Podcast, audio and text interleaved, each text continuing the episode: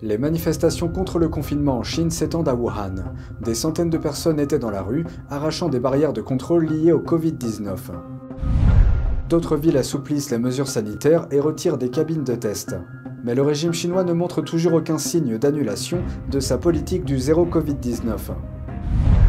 Pékin a activé son plus haut niveau de censure d'intervention d'urgence après le début des manifestations dans toute la Chine. Des entreprises technologiques occidentales sont également soupçonnées de coopérer.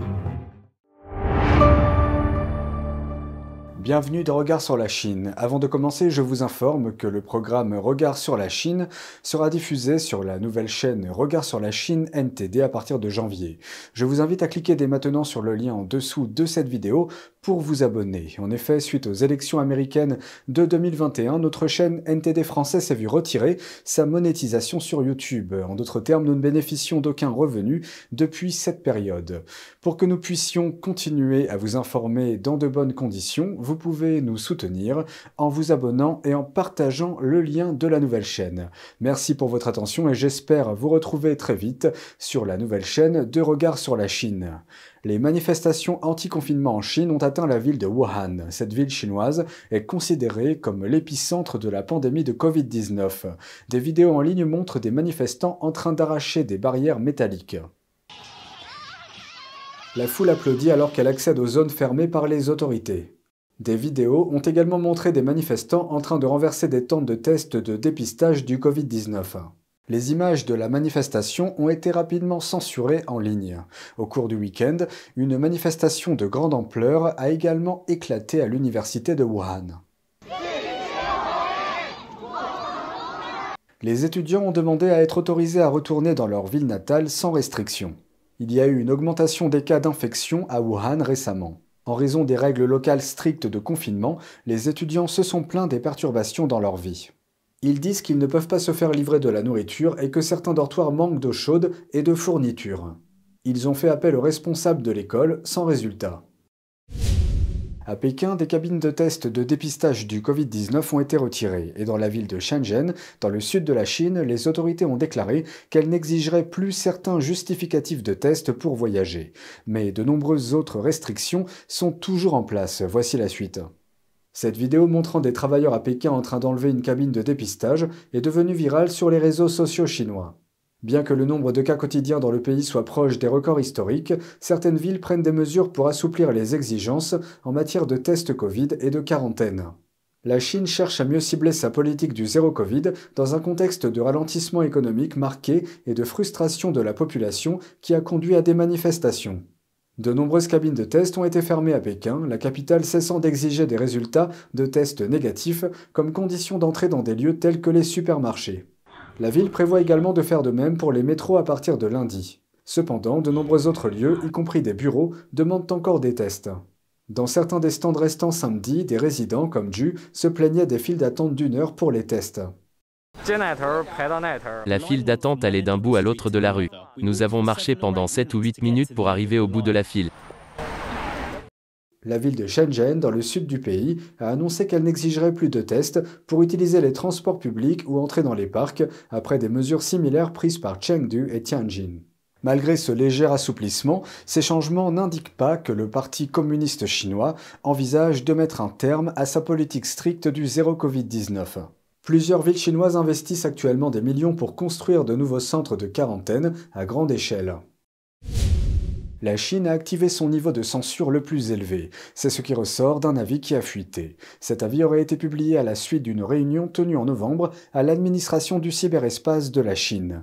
Les responsables ont ordonné aux plateformes en ligne de lancer une réponse d'urgence Internet de niveau 1.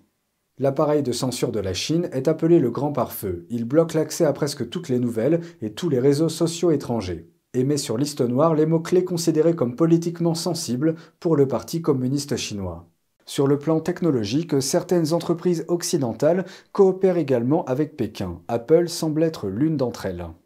Le mois dernier, Apple a apporté des modifications à sa fonction de partage de fichiers AirDrop en Chine. Elle l'a réduite à 10 minutes pour les personnes ne figurant pas dans la liste de contact d'un utilisateur. Auparavant, il n'y avait pas de limite. Les manifestants ont utilisé cet outil pour contourner la censure en ligne du pays et partager discrètement des informations et des médias. Ce changement n'a concerné que les utilisateurs d'Apple en Chine, après que des personnes ont commencé à faire circuler du contenu critiquant le régime communiste et son dirigeant Xi Jinping. Apple a déjà été critiqué par le passé pour s'être incliné devant le régime communiste chinois et avoir modifié des fonctionnalités. La société a supprimé l'emoji du drapeau taïwanais pour les utilisateurs de Hong Kong et de Macao en 2019. La société a également retiré les applications de réseau privé virtuel ou VPN de sa boutique pour les utilisateurs en Chine. Une semaine s'est écoulée depuis qu'un incendie meurtrier à Urumqi, en Chine, a tué plus de 40 personnes.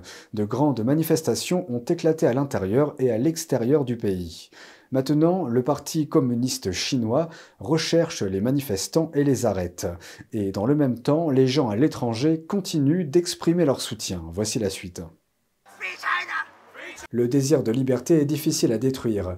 Plus de 300 personnes se sont rassemblées samedi à l'université Carnegie Mellon de Pittsburgh, en Pennsylvanie, en solidarité avec les manifestants en Chine. À l'université de Penn State, une cinquantaine d'étudiants se sont rassemblés pour la démocratie. En tant que jeune génération, l'avenir nous appartient. Je sais, c'est horrible, c'est effrayant, mais nous devons nous défendre. On n'a personne d'autre, on doit se défendre. Il y a des gens dehors qui veulent se battre pour notre liberté, se battre pour les gens de chez nous. Nous sommes dans le même bateau.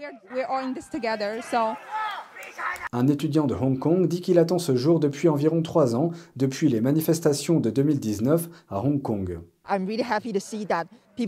Je suis vraiment heureux de voir que les gens en Chine ont enfin le courage de se lever pour s'opposer au Parti communiste chinois, tout comme il y a trois ans. Je veux donc les soutenir dans leur combat pour la liberté. Et ensemble, je crois que nous pouvons faire tomber le Parti communiste chinois. Lors d'une manifestation à Boston, une personne originaire de Chine continentale a menacé de tirer sur l'organisateur de l'événement. Il a été arrêté par la police, puis relâché. Il s'agissait du quatrième rassemblement en une semaine dans la région de Boston pour soutenir la révolution du papier blanc et les manifestants de Chine continentale. Au Canada, des centaines de personnes se sont rassemblées à Toronto et à Montréal. À Montréal, un étudiant de l'université McGill a déclaré qu'il était pro-gouvernement, mais qu'il avait changé d'avis après avoir vu ce qui se passait en Chine ces dernières années. Il dit que même s'il avait l'habitude d'interférer ou de chercher à interrompre les activités qui soutenaient la résistance à Hong Kong, il a depuis réalisé la malveillance du Parti communiste chinois, ou PCC, et qu'il se tient maintenant du bon côté. Une organisatrice déclare que la politique du zéro Covid n'est pas le seul désastre créé par le Parti communiste chinois et que si le Parti communiste ne se retire pas, les catastrophes se succéderont. Elle encourage tous les Chinois à se mobiliser et dit ⁇ Seul le peuple chinois peut renverser le PCC ⁇ Je sens qu'il y a de l'espoir pour le peuple chinois, de l'espoir pour la Chine.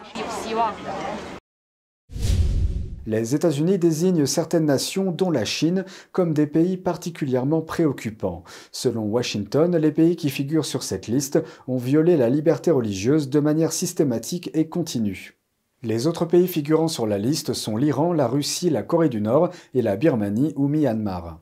Le secrétaire d'État américain est tenu de sélectionner chaque année les pays qui violent ses droits. Une loi appelée Religious Freedom Act donne au secrétaire le pouvoir d'appliquer une politique en réponse à ces nations comme des sanctions entre autres. Cependant, le fait d'être ajouté à la liste ne déclenche pas automatiquement ces réponses. Dans une déclaration, Anthony Blinken a indiqué que des gouvernements du monde entier emprisonnent et même tuent des individus en raison de leurs croyances. Il a ajouté que les États-Unis ne resteraient pas inactifs face à ces abus. Les États-Unis ont exprimé leur inquiétude quant à la répression de la minorité ouïghour de la région du Xinjiang par Pékin. Washington a accusé Pékin de commettre un génocide contre les Ouïghours. La Chine continue également à réprimer d'autres groupes tels que les Tibétains, les chrétiens des églises domestiques et les pratiquants de Falun Gong.